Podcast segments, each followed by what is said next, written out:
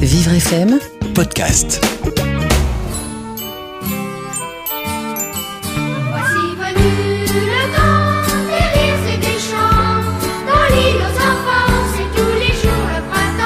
En faisant un clin d'œil au royaume des enfants perdus, rêvé de toutes pièces par James Barry, Timothée de Fombelle nous prend tendrement la main pour nous emmener au pays de l'âge tendre. Après de grands succès en littérature jeunesse, c'est paradoxalement en abordant le thème de l'enfance qu'il signe son premier livre adulte intitulé Neverland. En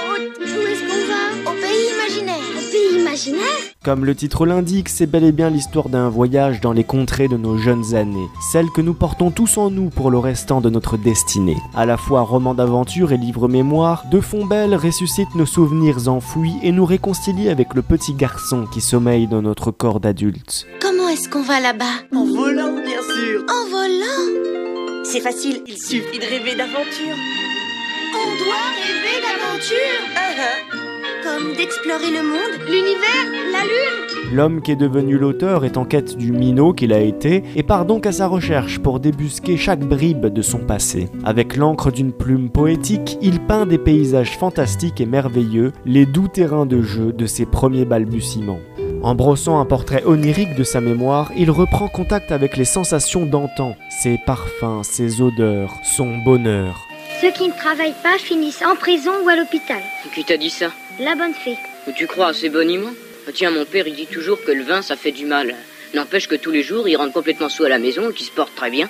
Tu sais donc pas que les adultes, ça ment comme nous Dans ce livre finalement très personnel, le narrateur se perd délibérément en alternant sa pensée d'adulte et ses ressentis de petit loupio. Il n'en reste pas moins que ce plaidoyer pour la tendresse reste un témoignage universel pour tous les nostalgiques des préliminaires de la vie. Et tôt ou tard, les humains doivent grandir.